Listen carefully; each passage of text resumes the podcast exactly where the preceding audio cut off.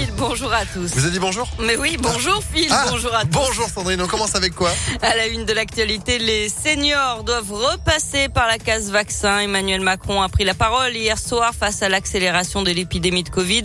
Le taux d'incidence a grimpé de 40% en une semaine en France.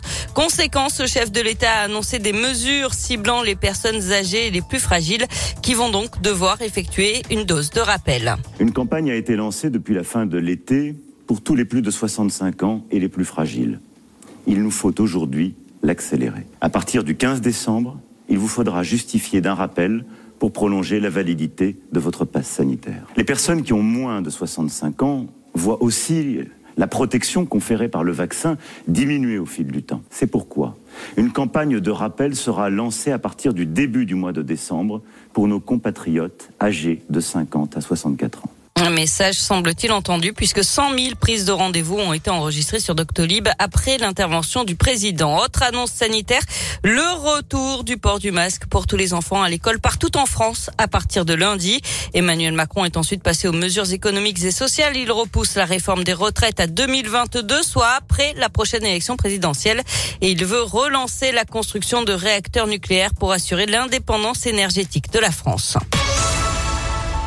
L'actualité également, l'ancien maire de Givors condamné pour prise illégale d'intérêt, Martial Passy avait recruté une de ses sœurs comme directrice générale des services. Il écope de six mois de prison avec sursis et trois ans d'inéligibilité selon le progrès. Et puis c'est aujourd'hui que doit se tenir l'audience sur les nuisances et l'insécurité à Lyon, mais selon plusieurs médias, le tribunal administratif pourrait se déclarer incompétent, saisi par les collectifs Presqu'île en colère et Lyon en colère. Le tribunal devait déterminer si la ville et l'État ont manqué à leur obligation d'assurer l'ordre public. Un appel à témoins lancé après un accident mortel à Lyon, des faits qui remontent au 25 octobre, peu avant 7 heures du matin.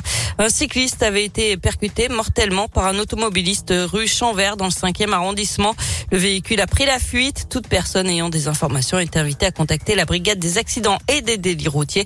Vous avez toutes les infos sur impactfm.fr.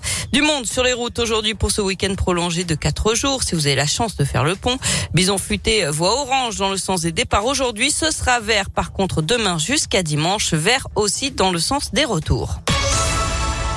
Du sport avec du foot féminin, la Ligue des Champions, les Lyonnaises, leaders de leur groupe, affrontent les Allemandes du Bayern Munich, deuxième ce soir à 21h. Hier, le PSG a remporté son choc contre le Real Madrid 4 à 0. Enfin, cette scène insolite à Fézin pendant une semaine, un bouc s'est promené tranquillement dans les rues de la ville sans que la police municipale ne parvienne à l'attraper, de quoi devenir chèvre. Selon le progrès, c'est finalement avec l'appui des pompiers qu'il a été coincé sur un terrain puis confié à la fourrière. Le bouc se serait enfui d'un élevage présent sur le terrain d'accueil dédié aux gens du voyage. Bon, tout est bien qui finit bien. Oui. Pas de quoi en faire tout un fromage. Merci beaucoup. euh, Bravo. De chèvre, évidemment, hein, parce que euh, c'est plus compliqué. Vous êtes de retour à 9h À tout à l'heure. Allez, 8h34, c'est la météo. Météolion.net